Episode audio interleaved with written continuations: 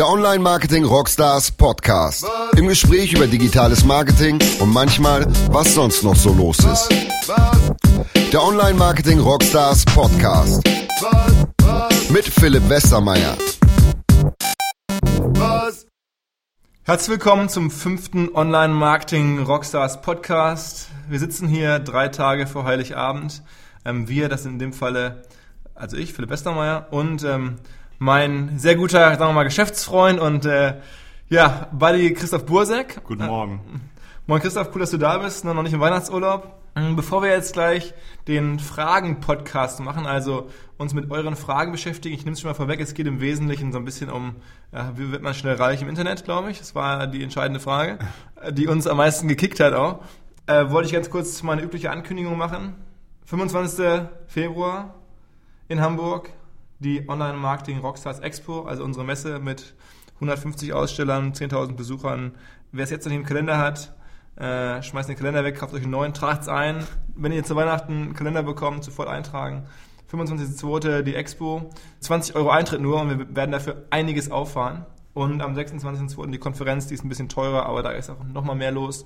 Und abends die Aftershow-Party am 26.02. in der Großen Freiheit und haben den ganzen Bereich gesperrt auf der Großen Freiheit. Da treten echt coole Acts auf. Wir haben gerade noch Dr. Alban und Hathaway für 90er Floor gebucht. Also, ähm, ja, wirklich. Dr. Alban? Geil. Das ist, ist ja nicht irgendwie schwedischer Zahnarzt oder so. Ja, also genau weiß ich auch nicht, aber es ist so Ja, ein bisschen Legende. ich. Also, ähm, das wird, wird richtig abgefahren und auch dann am Abend am 26.02. Merkt euch die beiden Tage. so, ähm, jetzt kommen wir zum, äh, zum Podcast. Ich sag mal vielleicht noch ein paar Worte zu, zu Christoph. Äh, dann brauchst du dich nicht so unangenehm selber vorstellen, sondern ich stelle dich mal vor mit aller, aller Glanz und Glorie, die dazugehört. Äh, Christoph und ich kennen das schon einige Jahre. Erstmal, glaube ich, irgendwie kennengelernt, da war Christoph noch bei Axel Springer und hat sozusagen damals für die Welt entdeckt, dass es sowas gibt wie, ähm, wie SEO und, und Google News Optimierung und hat sich da sofort einen Namen gemacht als einer, der damals, äh, bevor es richtig losging, im Verlagsbereich SEO betrieben hat. Sehr erfolgreich und dann ähm, da rausgegangen ist, eine eigene SEO-Agentur aufgebaut hat, verschiedene andere Online-Marketing-Disziplinen beraten hat, sehr großes Label oder in der Szene sehr respektiertes Label aufgebaut hat, The Reach Group, und mittlerweile ähm, sich aber im Wesentlichen um YouTube kümmert. Also so ein bisschen die Mischung aus YouTube und SEO. Und als ich jetzt gemerkt habe, hier die Fragen, äh, die wir in diesem Podcast beantworten sollen, also die Fragen unserer Leser, gehen so ein bisschen in die Richtung, oh, wie schnell kann ich schnell reich werden im Internet und äh, wer sind die größten Einzelkämpfer im Internet und sowas. Da ähm, habe ich gedacht, Mensch, ich frage mal direkt Christoph, weil mit YouTube und mit SEO, da gibt's ja die größten äh, Heldengeschichten eigentlich, worüber man sprechen kann. Und außerdem ähm, ja, freue ich mich immer, es mit Christoph zusammen zu machen. Wir haben ab und zu mal gemeinsam Seminare, die wir geben oder ab und zu mal zum Mittagessen. Immer sehr lustig und immer äh, sehr unterhaltsam und deswegen dachte ich, wir transportieren das mal direkt in den Podcast hinein. Ich hoffe, jetzt habe ich nichts Großes vergessen. Also VScore heißt die Firma von Christoph. Er macht ein paar andere Sachen, über die man nicht so genau Bescheid weiß, aber die er auch jetzt nicht so in die Öffentlichkeit trägt. Aber im Wesentlichen brauchst du, glaube ich, ein YouTube-Tool. Ja, tatsächlich, genau. YouTube finde ich irgendwie super spannend. Äh, bin da irgendwie hingekommen, weil ich selber ganz viel YouTube gucke und dachte, vielleicht kann man das irgendwie mit dem Geldverdienen äh, verbinden. Und ähm, ich glaube, genau aus dem, genau aus dem Bereich sprechen wir gleich über ein, zwei Geschichten, weil ich glaube, eine Frage zielt genau darauf hin und ein paar andere Fragen hast du ja auch noch mitgebracht. Und du hast gesagt, zu, zu, zu präzisieren, also YouTube-Tool heißt, du baust sowas mit VScore, ist sowas wie Genau. Systrix oder Searchmetrics für YouTube, mehr oder weniger jetzt. Ne? Also- Genau, VStore guckt den ganzen Tag, was ist erfolgreich und kann mir messen, wie viel Markenabrufe aus Industrien kamen, aus Bericht, aus äh, zu Marken gekommen sind, äh, wie viele Leute gestern sich Lufthansa-Videos angeguckt haben versus Emirates ähm, Airlines und so weiter. Und da versuchen wir den Marken zu erklären, dass sie mit ihrer YouTube-Strategie teilweise noch ganz schön an der Nachfrage vorbei produzieren. Also in einem echt super Tool und ähm, insofern hat er da in, zwei, zwei wichtige äh, Bereiche des Online-Marktes einen, einen Top-Einblick und als letztes noch, ich äh, denke immer gerne an die Anekdote zurück, als ich irgendwie Christoph vor kurzem traf oder vor einem halben Jahr traf und sagte, was machst du jetzt irgendwie im Sommer noch in Urlaub und so. Äh, Nee, nee, ich fliege irgendwie nach USA mit Frau und Kind ähm, und dann ich so, was machst du denn da Urlaub? Ja, ich mache auch noch ein bisschen Beratung nebenher und offensichtlich hattest du dann auch ohne Probleme rein übers Netzwerk äh, die Möglichkeit, da im Silicon Valley irgendwelchen führenden Publisher-Sites ähm, sozusagen ja, Beratung zu machen, da deinen, deinen längeren Silicon Valley-Aufenthalt sozusagen als, als Online-Marketing-Berater für amerikanische Publishing-Firmen äh, zu, zu finanzieren, wo man ja eigentlich glauben will, da braucht man keinen deutschen Experten, aber scheinbar kann man auch immer noch helfen. Man kann zumindest mal hinfahren, genau, ob die das alles umsetzen, ist dann wieder das gleiche wie hier in Deutschland, aber äh, zumindest war es für beide Seiten, glaube ich, eine eine sehr interessante Erfahrung. Ja, gut. Also, äh, kein, wir würden ja nicht hier bei im Rockstars Podcast kein, keine ähm, Amateure haben, insofern. So, kommen wir zur ersten Frage.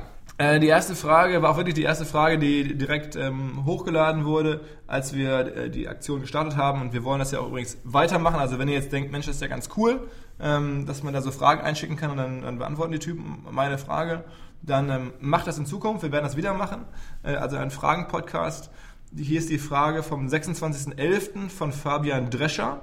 Der will nämlich gerne wissen, ähm, angenommen, ihr wacht morgen in einer völlig fremden Welt auf. Alles, was ihr besitzt, sind ein Laptop, Internetanschluss, 2000 Euro und euer Wissen. Was würdet ihr in den nächsten 90 Tagen tun? Grüße aus Würzburg, Smiley. Ich glaube, das ist die zentrale Frage dieses Podcasts. Die anderen Fragen ähm, zum Teil sehr komplex und wir haben uns überlegt, das ist eine Frage, im Endeffekt will er eigentlich wissen, wie verdient man mit wenig äh, Kapital äh, mhm. schnell Kohle und wir haben gesagt, zu, zu Weihnachten als Weihnachtsausgabe ist es doch gar nicht schlecht. Bisschen wir was reden zum mal ein Träumen, bisschen zum Wünschen. genau, bisschen was zum Träumen, Ja. zum Wünschen. Wir sprechen mal drüber. Ich fange mal direkt an. Was würdest du tun, Christoph? Wir haben uns ja letztes, letzte Woche schon ganz kurz über die Frage unterhalten und ich habe mir so ein bisschen Gedanken gemacht und irgendwie die Dinge, die mir einfielen, da dachte ich so, ja, Alter, warum machst du denn das nicht selber? Äh, insofern ist das total schwierig, aber ich habe vor allen Dingen auch noch ein paar schlaue Stimmen mir äh, eingeholt von irgendwie ein paar Online-Marketing-Freunden. Und ich fange erstmal sozusagen mit den, mit den ähm, eingenommenen Ideen an, weil ich die irgendwie relativ spannend fand. Der äh, Philipp Klöckner aus Berlin hat zum Beispiel gesagt, er würde ähm, sich alle möglichen Begriffe raussuchen, zu denen sehr hohes Suchvolumen ist und würde dafür gezielt Stockfotos für Fotolia und so weiter produzieren, weil er weiß, da ist halt immer eine hohe Nachfrage und äh, das Bild ist einmal geschossen und vielfach verkauft und das fand ich gar nicht so doof. Ja. Und dann kann man irgendwie in der gleichen Zeit, in der man irgendwie die Fotos macht, auch noch fotografieren lernen, sich eine Kamera kaufen und dann später noch ein PDF schreiben, das man dann auf Amazon verkauft, Fotokurs für Einsteiger. Und dann hat man sozusagen eine runde Kiste und hoffentlich ein passives, dauerhaftes Einkommen. Und es gibt ja jede Menge Tools, mit denen man schön nachgucken kann, Genau. wie groß das Suchvolumen ist. Da gibt es äh, Gratis-Tools, kostet also nichts. Genau. Und dann ähm, würde man dazu dann Fotos sozusagen. Genau, so die, die, die Standards halt irgendwie Frau schüttelt die Hand vom Mann und jetzt zu Weihnachten wollen irgendwie alle einen Weihnachtsbaum sehen und einen Weihnachtsmann sehen und so weiter. Und ich glaube, da kann man schon irgendwie zu vielen Begriffen irgendwie so, weiß nicht, keine Ahnung, fünf, sechs, sieben, acht Fotos schießen, die dann schön optimieren. Äh, Tags sind, glaube ich, unheimlich wichtig bei diesen ganzen Foto-Communities. Und da ist dann auch tatsächlich hohes Suchvolumen da und jedes Foto wird dann für x Dollar oder x Euro verkauft. Und dann kriegt man als jemand, der sie dann da sozusagen angeboten hat, kriegt man dann Share ab. Genau, man kriegt einen Share ab und ich habe auch von Fotografen irgendwie jetzt noch gehört, dass lustigerweise so gerade die Standardfotos irgendwie auch das dauerhafte Einkommen bescheren. Und äh, ja, gibt es Fotos, für die muss man natürlich total viel Aufwand betreiben, um sie zu machen. Und dann gibt es aber solche Fotos, wie gesagt, Frau im Businessanzug am Computer und das wird dann irgendwie in jeder vierten Präsentation eingebaut. Also ähm, schon mal eine erste super Idee, kommt ja auch nicht von ungefähr. Hier Pip Plöckner, auch vielen Dank für den Vorschlag an Christoph sozusagen von unserer Seite. Ähm, einer der Top Online-Marketing-Berater deutschlandweit, würde ich sagen, SEO-Experte, sitzt in Berlin, arbeitet viel für Rocket. Ähm, schreibt, einen, wenn er denn mal schreibt, einen ganz coolen Blog, äh, pip.net, glaube ich. Ähm, insofern, danke dir. Ähm, aber ja, die Idee total einfach, das kostet Ja. keine 2000 Euro, Ja. einen Weihnachtsbaum um zu fotografieren oder irgendwas ähm, zu produzieren, was Suchvolumen hat, denke ich mal. Genau, hat sich gleich natürlich, hat sich gleich natürlich äh, Dominik Wojcik gemeldet, der fotografiert ganz viel und verkauft, glaub Auch ich, ein SEO-Experte. Auch ein SEO eigentlich, eigentlich SEO, aber jetzt sozusagen aufgestiegen zum Künstler und Fotografen, ähm, nebenbei oder, zu, oder zusätzlich. Und äh, der hat gesagt, naja, natürlich, irgendwie große Kamera kostet natürlich eigentlich viel mehr und so weiter, aber der hat natürlich auch ganz andere Ansprüche. Aber der hat äh, gesagt, mit 2000 Euro würde er sich äh, lustige Amazon-Nischen suchen, wie zum Beispiel, keine Ahnung, so eine Top-Lader-Waschmaschine und wird dazu eine einigermaßen sprechende Domain projektieren, ähm, so ein Endcore Affiliate Theme raufbauen und dann so ein paar Links einkaufen und das Ding äh, so Stück für Stück laufen lassen. Und meint, mit 2000 Euro kriegt man so drei bis fünf Projekte aufgebaut, ähm, hat dann in einer Nische einen gewissen Tiefgang und monetarisiert sie dann über die Amazon Affiliate Partnerprogramme. Und äh, da würdest da sagen wir, sag mal ein Beispiel für eine Nische, das war jetzt top. Also genau, er hat ja irgendwie gesagt, zum Beispiel ähm, ja, bei, bei Waschmaschinen gibt es ja Waschmaschinen, die man nur von oben bestücken kann und die nennen sich dann irgendwie Toplader oder Toploader, Toplader, glaube ich. Und äh, wenn man irgendwie Toplader-Vergleich oder die besten Toplader.de oder Topladertest.de baut, da ein bisschen erklärt, was ist der Unterschied, wofür ist das gut, ähm, einfach einen schönen langen Text schreibt und dann noch sagt, das sind irgendwie 5, 6, 7 ausgesuchte ähm, Toplader-Waschmaschinen, die besonders gut oder besonders gut bewertet sind oder sowas, dann kriegt man auch tatsächlich einigermaßen gute Rankings, jedenfalls im Mid-Tail- oder Long-Tail-Bereich. Und die konvertieren natürlich auch ganz gut, weil jemand, der sich für einen Toplader interessiert, Absolut, ne? natürlich schon relativ weit in der Entscheidungskette ist.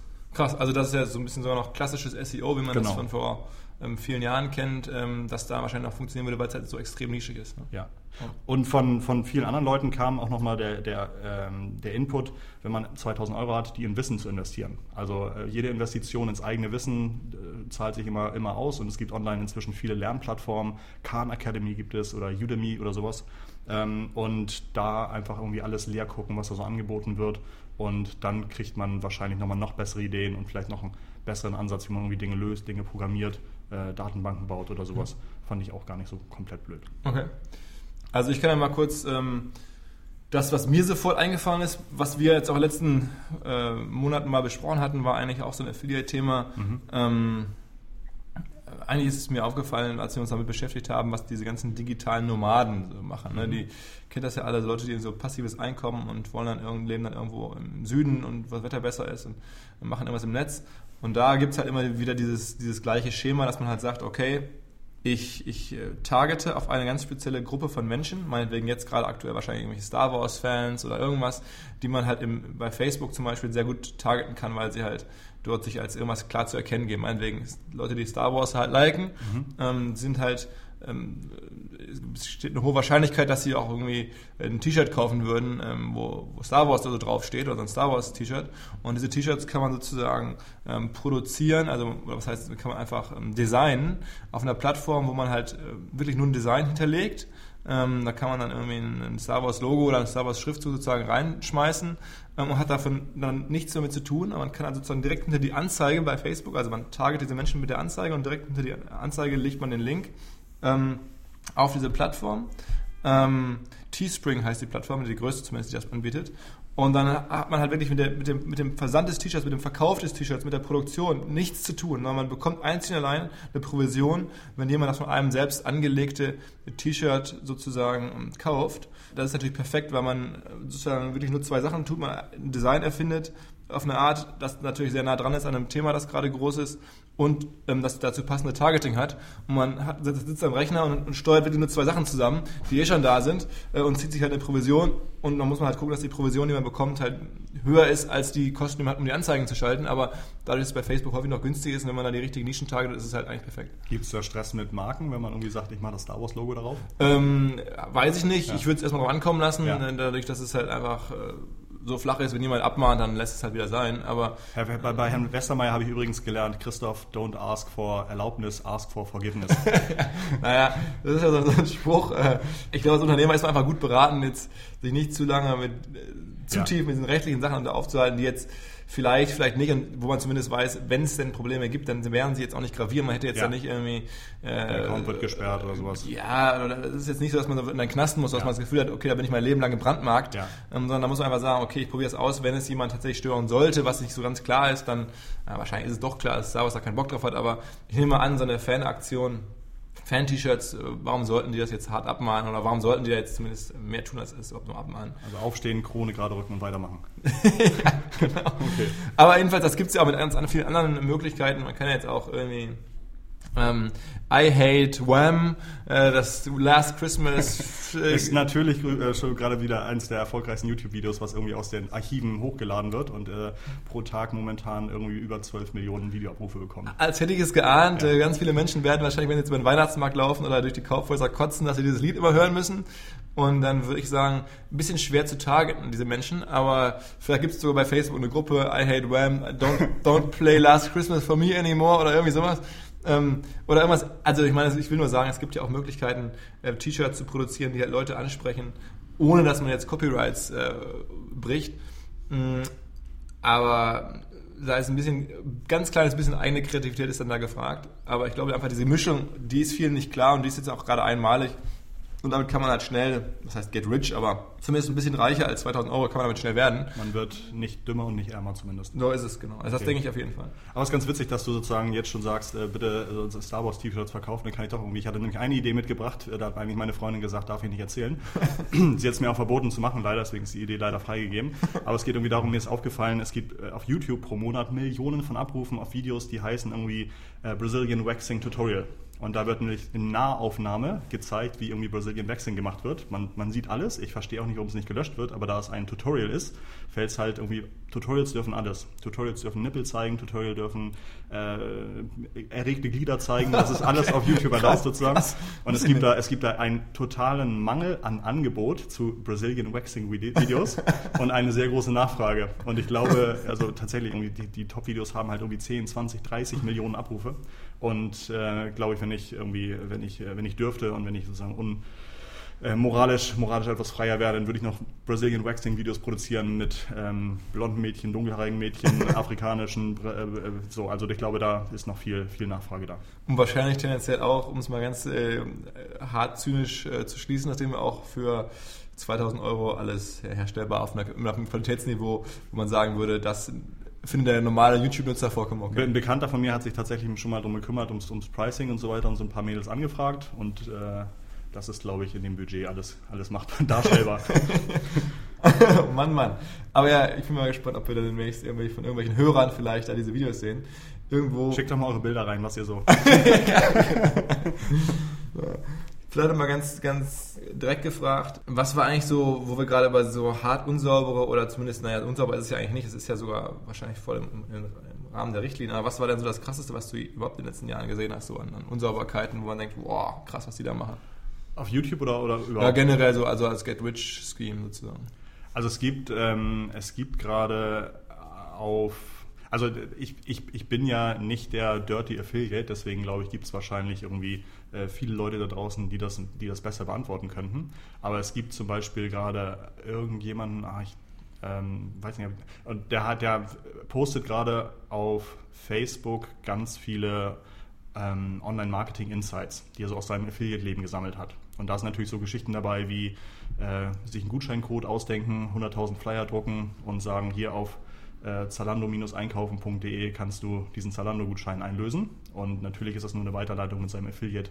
Ähm, äh, Account und den Gutschein gibt es gar nicht. Aber laut seiner Erfahrung irgendwie 70 Prozent der Leute, die erst im Warenkorb merken, dass es den Gutschein nicht gibt, ähm, schließen trotzdem ab, weil sie halt sagen, na okay, dann kaufe ich die Schuhe halt so, ich wollte sie halt eh haben.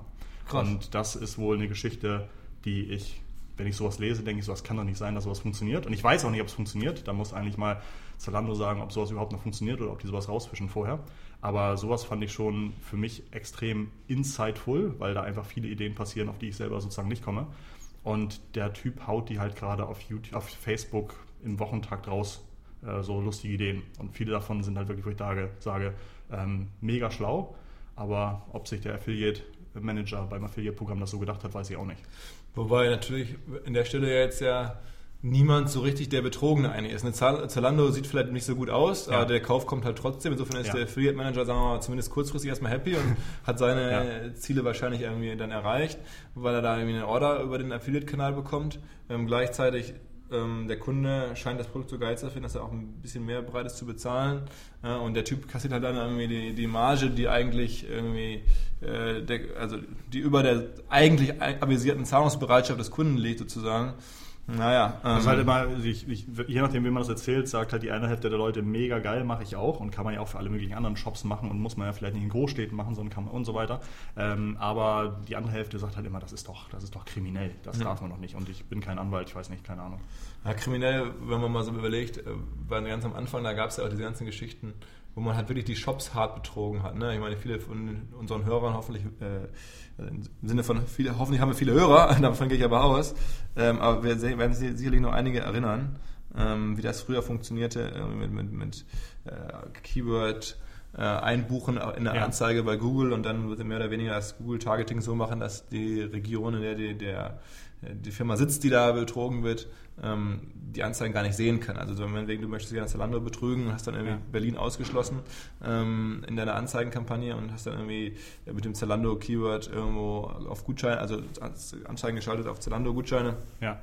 Ähm, das war ja nun, da würde ich sagen, das ist ein wirklich krass harter Betrug, ja. weil der Kunde das halt so explizit nicht ja, oder verboten Angeboten hat. hat und nicht genau, und die Provision halt eigentlich nicht stattfinden soll. Mhm. Es soll keine Provision bezahlt werden, das wird explizit gesagt mhm. ähm, für sowas.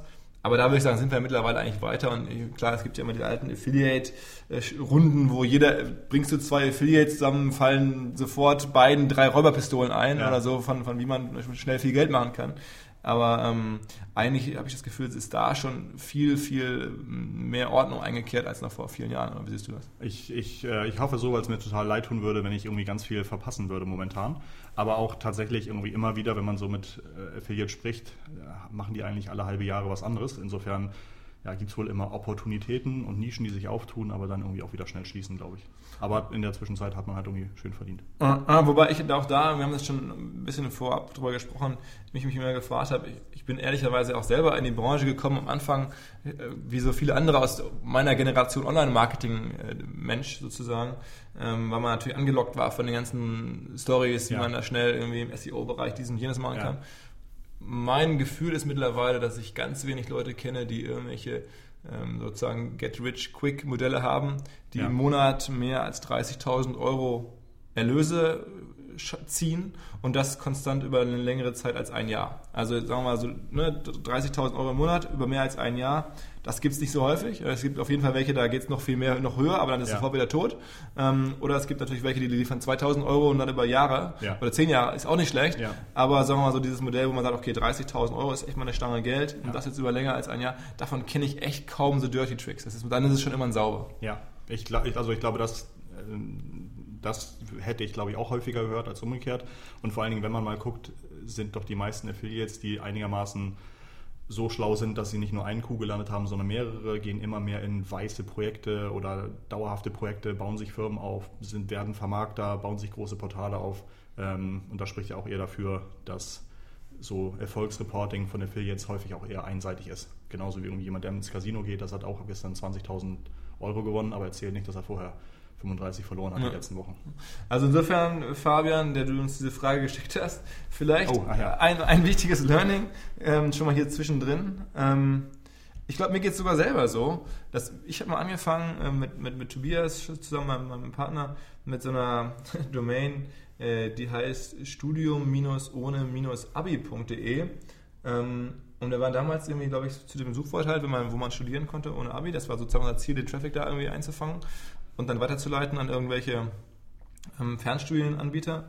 Und ähm, wir haben damals äh, das auch irgendwie eine Weile ganz gut hinbekommen, waren da auf Position 2 oder 3 bei der allerersten Seite, die wir gemacht haben. Okay. Und heute denke ich mir, das war eigentlich total falsch, da drauf zu gucken als ein Affiliate-Projekt, weil man damit, damit war es klar, okay, cool, es bringt am Anfang schnell ein paar hundert Euro oder auch sogar ein paar tausend Euro einige Monate lang. Ja. Ähm, aber wenn man das jetzt, heute ist natürlich tot, die Seite. Heute sind wir auf, auf Seite 4 bei Google und haben da auch nicht mehr, nichts mehr dran gemacht und so. Und diese ganzen, ähm, man würde auch heutzutage gar nicht mehr so schnell hochkommen im, im SEO-Bereich. Aber eigentlich wäre der richtige Weg damals gewesen, als wir gemerkt haben, wir verdienen damit Geld und haben irgendwie das Thema funktioniert, das irgendwie auszubauen zum, zum ernsthaften Portal. Und am Anfang waren es halt Texte, die ich mir so nach, nach der Arbeit irgendwie ausgedacht habe, wo möglichst häufig welche Keywords drin vorgekommen sind. Also Rotze äh, inhaltlich. Ja. Äh, und es war halt aber uns egal, wir dachten, okay, das reicht ja mal Google nach oben zu kommen und das, diesen, diesen Affiliate-Mechanismus zu haben, den Traffic zu ziehen und dann die Leute über Anzeigen äh, weiterzuschicken in die jeweiligen Fernstudienanbieterseiten und dann Provisionen zu bekommen. Aber das ähm, hätte eigentlich damals, wenn man richtig jetzt nicht so verblendet auf Get Rich Quick äh, unterwegs gewesen wäre, hätte man eigentlich, und das war im Nachhinein wirklich ein Fehler, ähm, sagen müssen, okay, komm, das funktioniert, jetzt gehe ich hin und ähm, schreib mal richtige Texte und recherchiere das mal tiefer und ähm, mach mal irgendwie, weiß ich nicht, ein Lernvideo oder, oder, oder, oder, oder, mach mal eine Übersicht, eine richtig coole recherchierte und ruf mal bei Leuten an, nenn mal konkret Ansprechpartner und so weiter. Also was den Leuten wirklich nachhaltig hilft. Ja. Und dann hätte man möglicherweise da halt ein größtes Portal hinbekommen und könnte heute nachhaltig, ohne Stress, ohne bei Google gut ranken und ähm, vielleicht damit viel mehr verdienen als ja. das denke ich bei so vielen Projekten eigentlich. Das, also ich, das hätte man damals, habe ich leider auch schon häufiger gefühlt, das Problem. Ähm, ich glaube, ganz häufig ist es halt irgendwie wie, wie bei Unternehmen, die sagen halt auch, ich will irgendwie eine Kampagne haben, die irgendwie am ersten Tag 100.000 Augenkontakte bringt und will nicht eine Kampagne, die über ein Jahr läuft und im ersten Tag nur 50 Augenpaare bringt und dann langsam steigt. Und ich glaube einfach sozusagen einmal diese riesengroße Kurve am Anfang, die dann runterfällt, fühlt sich immer spannender an als eine Kurve, die sich langsam aufbaut, weil man irgendwie Angst hat, oh, nach zwei Monaten habe ich immer erst nur noch 100 Euro verdient, das, das kann es doch nicht sein. Und ich glaube, so kommt das einfach zustande, einfach diese Gier, dass man irgendwie den, das, was man reinsteckt und das, was man rausnimmt, im, im gleichen Zeitfenster passieren soll. Und ich glaube, je mehr man sich davon koppeln kann, entkoppeln kann, ähm, desto geiler und langfristiger baut man wahrscheinlich auch Projekte auf. Also ich finde es gerade bei, bei Websites, ist es, ist es mein Eindruck bei diesen ganz flachen Geschichten, die wir jetzt gerade hatten hier mit, mit Teespring, also diesen T-Shirts. Ja. Übrigens, wer, das, wer dazu mehr wissen möchte, es gibt, googelt mal irgendwie Teespring, also T-Spring, Rockstars, äh, Affiliate oder, oder digitale Nomaden oder sowas. Da findet ihr einen Artikel dazu ausführlich drin. Ähm, aber das nur am Rande. Ähm, ich glaube, bei solchen Modellen wie diesem Teespring, da ist es halt so, äh, da, da kannst du irgendwie auf Dauer nichts Ja. daraus bauen. Das ist halt so flach und da hast du ja gar nichts außer ein Targeting und irgendwie ein, ein erfundenes T-Shirt. Ähm, da jetzt zu sagen, du baust ein Modelabel draus auf, das ist vielleicht ein bisschen übertrieben. Ja. Da ist das vielleicht wirklich so Cash äh, King. Aber bei anderen Sachen, da bin ich mir manchmal gar nicht so sicher, ob man das wirklich so kurzfristig sehen sollte. Genau, also ich, ich glaube, es ist nicht auch, dass irgendwie ganz viele deutsche Online-Marketing-Helden auch irgendwann in ihrer Karriere mal als Affiliate-Manager gearbeitet haben oder für Affiliate-Programme verantwortlich waren. Und ich glaube, das ist halt auch nochmal ein cooler Invest gewesen oder eine coole Möglichkeit gewesen zu sehen, wer ist erfolgreich, zu gucken, womit ist er erfolgreich. Und wahrscheinlich ist das immer noch nicht komplett zu spät, da mal irgendwie, wenn man die Möglichkeit hat, reinzugucken oder sowas, da echt was draus zu lernen. Also du meinst Job-Einstieg, ähm, Genau. ein halbes Jahr in einer Affiliate-Agentur oder Genau, beim Netzwerk verantwortlich arbeiten. sein, genau, um mal zu gucken, wer sind die Top-Affiliates und zu schauen, was sind die Projekte dahinter. Ich glaube, das hat immer gut funktioniert ähm, und äh, ist wahrscheinlich auch immer noch nicht zu spät, das mal zu machen. Ja, ich war ganz überrascht. Es, es gibt jetzt halt sogar Leute, ähm, ich weiß nicht, ob ich das jetzt hier so öffentlich erzählen sollte. Ich, Wir sind ja unter uns, Wir Philipp. sind unter uns, genau. Ich, ich sag's trotzdem mal nicht namensscharf, aber ähm, hier schon, schon, schon ein Team von sehr smarten ähm, Online-Marketing-Leuten, die jetzt in den letzten Jahren wirklich alles erlebt haben, äh, aus dem Berliner Umfeld. Ähm, und da sind auch zahlreiche Berliner Angels investiert, also wirklich Online-Marketing oder unternehmermäßig schon sehr gute Leute haben jetzt äh, mich vor kurzem überrascht und jetzt, ich habe hier auf, einem, auf einer Party wurde mir erzählt, ähm, neue, bauen eine neue Suchmaschine, äh, eine Quatsch, eine Suchmaschine, eine Preisvergleich, Preisvergleich äh, auf. Also sozusagen in 2015 und 16 ist jetzt hier die Idee, wir bauen einen neuen Preisvergleich, wo ich gedacht hatte, okay, also spätestens mit Ladenzeile ähm, ist das Thema Preisvergleich eigentlich durch und man kann einfach Idealo und günstiger und billiger und wie sie alle heißen, sind, sind so groß. Ähm, aber war ich ziemlich überrascht jetzt zu hören, dass das Leute mit, wo, ich- wo ich absolut glaube, dass die genau wissen, was sie tun, jetzt sagen, okay, nee, also Preisvergleich, was ja am Ende auch ganz stark ein SEO-Projekt meistens ist, ähm, dafür ist noch Platz und das machen viele immer noch nicht optimal, irgendwie SEO-seitig. Und okay, also insofern, ähm, vielleicht ist der SEO-Markt dann doch noch gar, gar nicht so tot, wie man immer so hört. Ähm, das ist tatsächlich interessant. Ich glaube, was ich war neulich mit jemandem essen, der irgendwie ganz gut technisch drauf ist und der hat auch jetzt erzählt, dass er jetzt anfängt mit äh, mit, ja, mit, mit Datenfeeds irgendwie mm, lustige Projekte aufzubauen, also überwiegend automatisiert. Und da, ich glaube, je mehr man irgendwie guckt, ich glaube, für alles gibt es irgendwie schon große Player, da hast du total recht, aber für alles gibt es auch noch genügend viele Nischen. Und wenn ich sage, ich bin der Preisvergleich, wo ich nur Sachen ohne Versandkosten anbiete, oder ich bin der Preisvergleich, oder bin der Urlaubsanbieter, wo irgendwie immer äh, wo es nur Angebote gibt für All-Inclusive-Reisen oder sowas. Ich glaube, sowas funktioniert ganz gut. Genauso wie Kreuzfahrten nur mit Bordguthaben oder sowas. Also wo man einfach sagt, ich pick mir eine Nische raus, die irgendwie sich geiler anhört und da bin ich dann der Beste. Da glaube ich schon, dass das irgendwie funktioniert und sehe das auch äh, um mich herum, wenn ich irgendwie mehr mit Kunden rede oder wenn wir irgendwie Beratung machen oder sowas. Und ich denke so, krass, das gibt's doch schon und gibt's auch schon viel größer, aber trotzdem kriegen die es hin, da sehr profitabel irgendwie mitzuarbeiten. Als wir uns vorab unterhalten haben, hast du mir ein, eine Idee äh, erzählt, die ich äh, ganz abgefahren fand, ähm, und zwar rund um das Thema äh, Rezepte. Ah ja, stimmt, genau. Liebe Wir- Freunde bei Gunnar und Ja, aufgepasst, jetzt geht's um äh, Oh. Chefkoch. Oha. äh, ja, irgendwie wir, uns ist aufgefallen, wie viel Traffic eigentlich immer auf so diese Themen geht, was koche ich heute? Und äh, da gibt es so viele Seiten, die heißen genauso natürlich, oder es gibt Scheiße, was koche ich heute oder sowas. Oder, also wirklich total witzig. Und, ähm, Scheiße, was koche ich heute? Scheiße, was koche ich heute, genau. Und wenn man mal so ein bisschen äh, sich bei SimilarWeb durchbohrt und guckt, woher kriegen so Chefskoch, Kochbars oder sowas ihren Traffic, dann sind da immer in den Top-Referern auch tatsächlich, was koche ich heute Seiten mit dabei. Und äh, ich glaube, gerade in dem Bereich ähm, kann man viel automatisieren und gibt es auch, ja, gibt es halt irgendwie Seiten, die schon seit längerem genau sowas machen. Und das fand ich irgendwie sehr witzig, weil da kann man natürlich AdSense draufpacken, da kann man sonst was draufpacken und es gibt einfach eine riesen Suchnachfrage und ja, immer noch lustige Leute, die mit solchen einfachen Projekten anscheinend tollen Traffic schieben. Und im, im Food-Bereich gibt es wahrscheinlich auch ganz viele Nischen. ja, Und du hast erzählt, was ich auch nicht wusste, ähm, im, im, also im Rezeptbereich ist halt auch so, da liegen halt auch keine Copyrights. Ne? Rezepte sind halt nicht irgendwie schützbar, wir hatten es gerade bei Star Wars, ähm, sondern du kannst einfach ein Rezept sozusagen mehr oder weniger eins zu eins kopieren. Wenn man, wenn man un unmoralische Ideen hier auch äh, mit einbeziehen möchte, dann kann man einfach sagen, das Rezept gefällt mir, ich mache da jetzt besseres SEO drauf, weil ich nutze das jetzt irgendwie für mein Vertical ja. ähm, und kann man das mehr oder weniger einfach klauen. Genau, tatsächlich. Also genau, auf Rezepte gibt es irgendwie wohl kein Urheberrecht und Deswegen ähm, gibt es auch so viele Rezepte und deswegen gibt es auch immer wieder Portale, die irgendwie sagen, wir starten jetzt mit so und so viel zigtausend Rezepten und so weiter. Und ähm, die Nachfrage irgendwie nach den Standardrezepten ist natürlich immer noch riesig. Irgendwie, wie mache ich Spaghetti, wie mache ich das perfekte Steak und so weiter. Ähm, ja, also jeden Abend wollen viele Leute sich entscheiden, äh, was packe ich denn heute mal in die Pfanne. Und die ganzen Großen, die man da kennt, also Chefkoch und Co., die können nicht alles abfrühstücken und lassen auch noch irgendwie ausreichend Spielräume für andere mehr oder weniger. Genau, in der Nische zumindest ist immer noch irgendwie viel Platz. Mhm. Das stimmt, genau. Ähm, eine Sache, die mir irgendwie auch jetzt gerade zu Weihnachten, hatten wir vor sieben oder acht Minuten drüber gesprochen, aber die mir zu Weihnachten irgendwie auffiel, war, dass natürlich irgendwie äh, viele Leute sich ähm, ähm, gerne Weihnachtslieder anhören möchten und so weiter. Und es gibt hier so gerade auch in Hamburg einen YouTube-Kanal, der irgendwie so Lieder selber produziert und ähm, wird eigentlich so nebenbei gemacht und macht so ein bisschen Kinderlieder und ein bisschen Weihnachtslieder. Was schätzen du, Philipp, wie viele YouTube-Abrufe der in den letzten 30 Tagen hatte? Also total neben der Arbeit selbst. selbst. Aber in Deutschland, das ist schon deutsch. Es ist deutsch, genau. Mhm. Gibt es irgendwie seit zweieinhalb Jahren den Kanal. Vielleicht 5 Millionen? Ja, eher das Vierfache. Also tatsächlich in den letzten 30 Tagen knapp 20 Millionen Abrufe nur so mit Liedern, weil jetzt natürlich alle sagen, wie geht denn Stille Nacht, Heilige Nacht und die haben halt genau die passenden Videos dazu und haben natürlich eine TKP-Vermarktung, glaube ich, davor geschaltet von, von YouTube und bringt, glaube ich, auch ein paar Euro extra. Und, und, und die haben also auch kaum Aufwand, weil sie die Lieder einfach. Also die sind schon total süß produziert, das muss man, das muss man ehrlicherweise sagen. Aber ähm, es ist halt nicht so, dass ich dafür ein Studio mieten muss und irgendwie Schauspieler an, anwerben muss, sondern äh, ne, ich glaube, da hat es irgendwie gut gepasst, weil die vielleicht auch in der Verwandtschaft oder Bekanntschaft Musiker haben oder sowas. Und die Qualität ist ähm, ist zwar schon wichtig, aber wie gesagt, es gewinnt halt auf YouTube nicht der mit der besten Qualität, sondern der irgendwie das beste Video zur Suchanfrage liefert.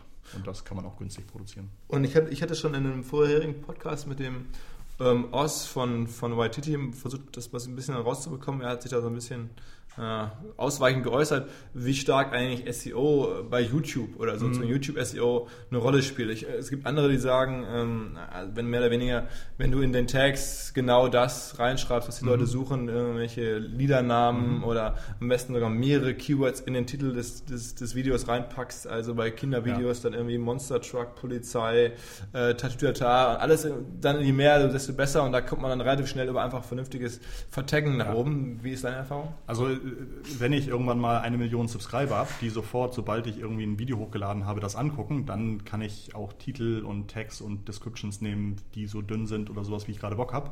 Aber in der Phase, in der man halt wirklich nur, also am Anfang hast du ja wirklich nur die Phase, Leute müssen deinen Kanal kennen, das fällt weg, weil du keine Subscriber hast. Oder Leute müssen über die YouTube-Suche zu dir kommen und das können sie nur, wenn du richtig stark optimierte Überschriften, Beschreibungen, Tags und so weiter verwendest. Oder Leute kommen über Suggested Videos, so an der Seite, wenn das Video fertig geladen ist zu dir und die funktionieren auch sehr stark auf Vertagung. Insofern ist halt gerade in der Start- und Wachstumsphase, bevor ich irgendwie eine halbe Million Subscriber habe, dieses Vertaggen und SEO total wichtig. Und erst später, wenn ich halt ein Star bin, dann kann ich, wie gesagt, dann kann ich da auch ein bisschen zurückfahren. Und natürlich äh, sind auch solche Leute über, äh, das sind die besten Pranks, das sind die besten Witze, das und so weiter äh, nach oben gekommen und nicht, äh, indem sie einfach gesagt haben, hier, da sind wir.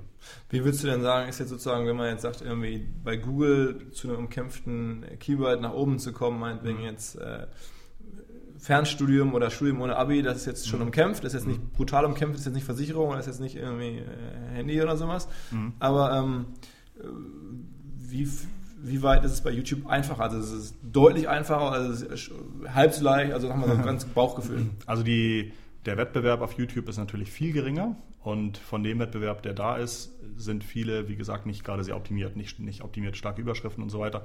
Und je, also ich habe schon man kommt halt bei YouTube ohne irgendwelchen Linkaufbau natürlich, weil es irgendwie nicht so wichtig ist, äh, kann ich schon mit einem guten Video easy auf Platz 1, auf Platz 2 kommen zu fast jedem Keyword. Das Einzige, was halt problematisch ist, YouTube misst natürlich auch, wie viel Prozent meines Videos wird fertig geguckt. Und wenn ich halt irgendwas dahin rotze, wo die Leute nach 30 Prozent schon wieder abschalten, dann komme ich nie nach oben. Das heißt, muss, man muss immer es hinbekommen, dass es entweder so unterhaltsam ist, dass keiner wegklickt, oder halt so informativ ist, dass keiner wegklickt. Und gerade gestern habe ich irgendwie auf Facebook gepostet, ähm, eine Lebkuchenbäckerei aus Salzwedel hat irgendwie so ein Lebkuchenvideo hochgeladen im Mai und das hat jetzt schon 120.000 Abrufe und ist 18 Minuten lang. Und durch, durchschnittlich werden aber über 50 Prozent des Videos geguckt.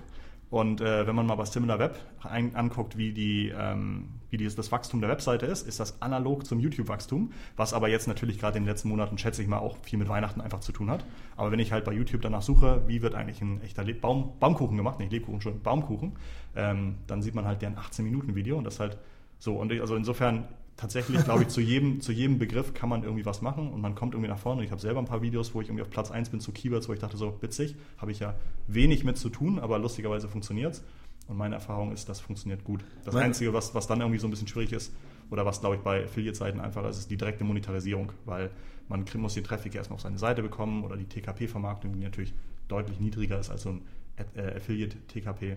Aber ähm, mir, mir persönlich macht irgendwie YouTube mehr Spaß. Meine Lieblingsgeschichte ist ja, die hat jetzt nichts mit, mit irgendwie schnell ähm, 2000 Euro reinverdienen äh, zu tun. Aber eigentlich ist es ja die, wie du mal im Hotel in New York warst. Und es, also nicht in irgendeinem, sondern du Jetzt hast. packst aber alles aus. Ist das geheim? Weiß ich nicht. Nein, ist nicht, nicht nein, ja. Also das ist ja öffentlich irgendwie, das war ja auch ein großes Video, Ja. wo du im Waldorf Astoria irgendwie übernachtet hast, äh, Ja. was eines der, zumindest dem Namen nach, äh, besten Hotels in New York ist. Ja. Und ähm, mit einem Kumpel zusammen, glaube ich, und dann wart ihr da und zumindest habe ich das in dem Video gesehen. Ja. Dann hast du, warst du ziemlich enttäuscht von dem Zimmer, da waren irgendwie Kakerlaken auf dem Zimmer. Ja, also genau, also war, also auf jeden Fall, wir waren auf einer Konferenz, deswegen haben wir da gepennt, sonst hätten wir uns das Hotel wahrscheinlich nicht ausgesucht und hatten einfach ein super mieses Zimmer. Und irgendwie am letzten Tag war ich halt so genervt von dem Zimmer, dass ich ein ein Video draus gedreht habe, habe das irgendwie mit die Donau so schön oder die Moldau so schön, keine Ahnung, irgendwie so ein klassisches Lied unterlegt, habe das auf, auf Facebook hochgeladen und bin in den Flieger gestiegen und bin nach Hause geflogen. Als ich nach Hause ankam, hatte das irgendwie 40 oder 50.000 Abrufe auf Facebook. Und irgendwie einen Tag später hat es 100.000 Abrufe auf Facebook. Und bei mir standen irgendwie die Telefone nicht still. ähm, und dann habe ich es auch immer wieder rausgenommen, weil ich dachte so, Alter, okay, ich wollte halt irgendwie sagen, das war scheiße, aber ich wollte jetzt nicht, dass die ganze Welt irgendwie denkt, das Waldorf Astoria ist am Arsch. Und da war irgendwie lustigerweise, glaube ich, der Erfolg, warum das auf Facebook so abgegangen ist, war einfach, da waren viele Konferenzteilnehmer, die halt auch super genervt waren. Und es hat, glaube ich, in den ersten Stunden viele Shares und Likes bekommen. Also viel war dann vielleicht irgendwie 40, 50 Shares und vielleicht irgendwie 200 Likes oder so. Und das hat dann tatsächlich, glaube ich, dem Facebook-Algorithmus gesagt, hier ist, ne, hier ist gerade was Virales. Und dann wurde es immer mehr Leuten gezeigt und dann hat sich das ver- vervielfacht. Und am Ende waren es halt über 1200 Shares ähm, und, und viele tausend Likes. Und da hatte ich es aber nach, nach zweieinhalb Tagen habe ich es offline genommen, weil, ne, weil ich, genau, ich wollte irgendwie, ähm, mir war es jetzt auch nicht wichtig, dass das Hotel irgendwie auf der ganzen Welt ausgelacht wird. Mir war nur wichtig, dass die Typen verstehen, mir hat es nicht gefallen und das haben sie verstanden und insofern alles gut. ähm, aber das, ja genau, das hat, war ein schönes Videobeispiel auf Facebook. Alles klar. Und, und lustigerweise, aufgrund dieses Videos bin ich jetzt irgendwie nächstes Jahr Keynote-Speaker auf irgendeiner Hotel-Marketing-Konferenz.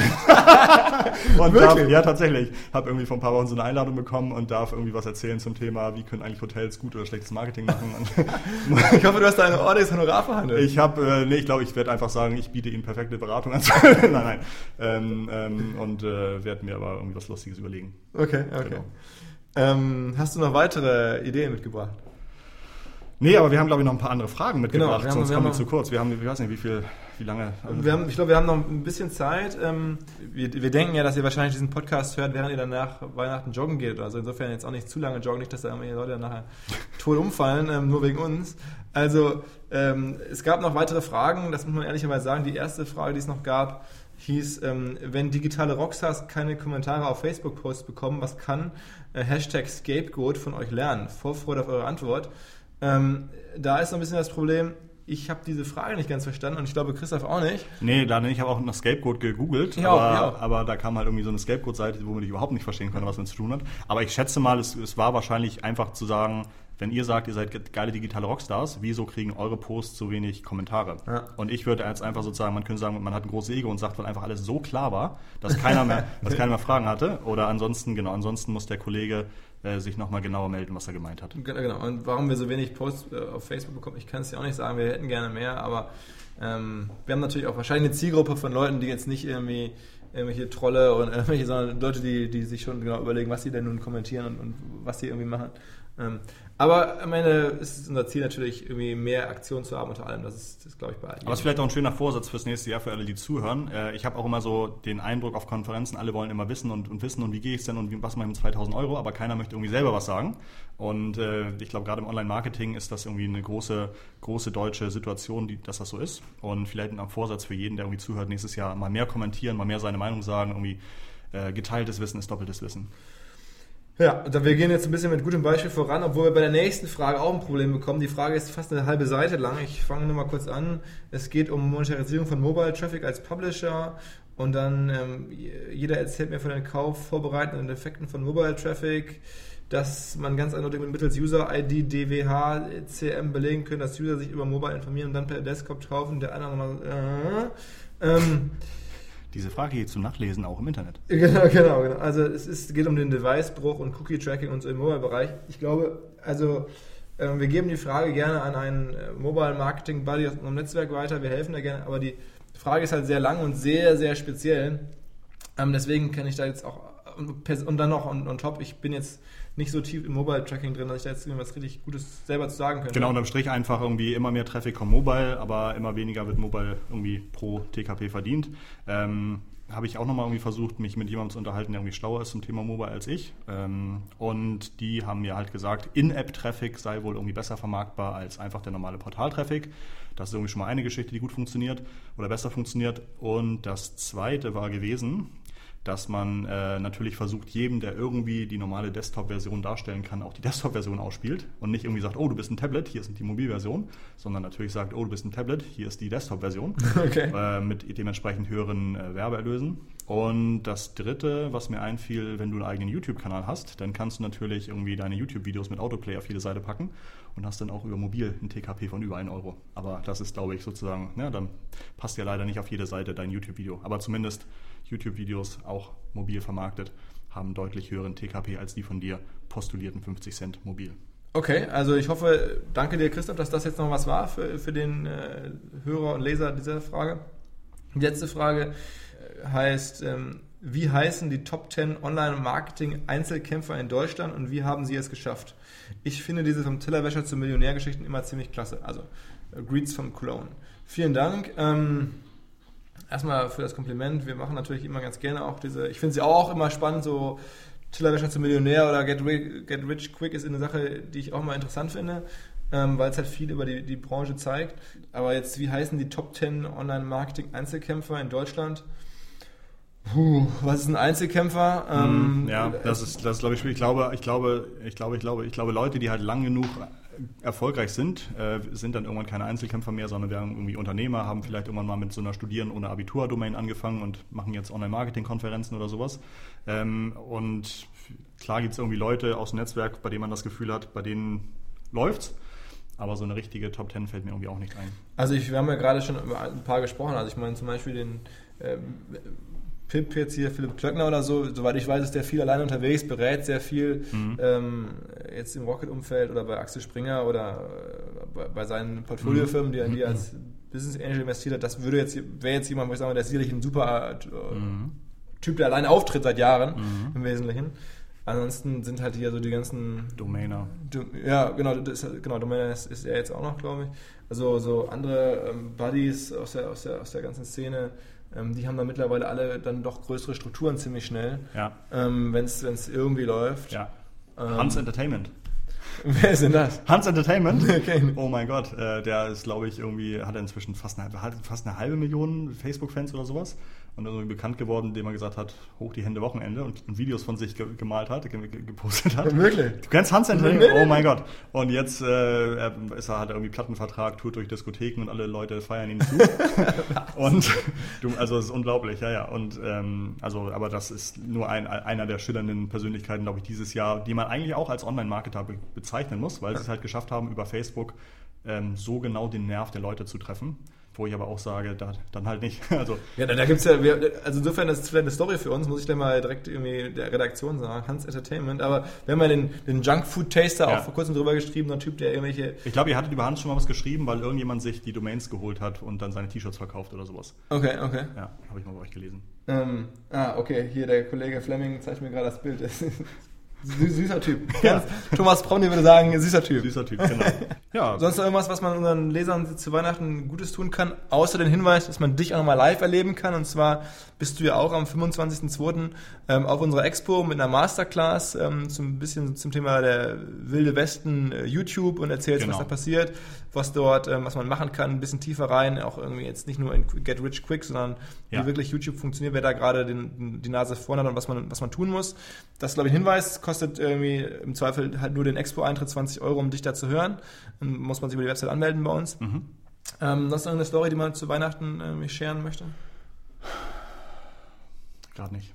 Gerade nicht, dann sage ich noch, wenn ihr jetzt noch Zeit habt für Weihnachten, wenn es noch vor oder wenn es nach Weihnachten ist und ihr habt ein schlechtes Gewissen wegen all der Geschenke.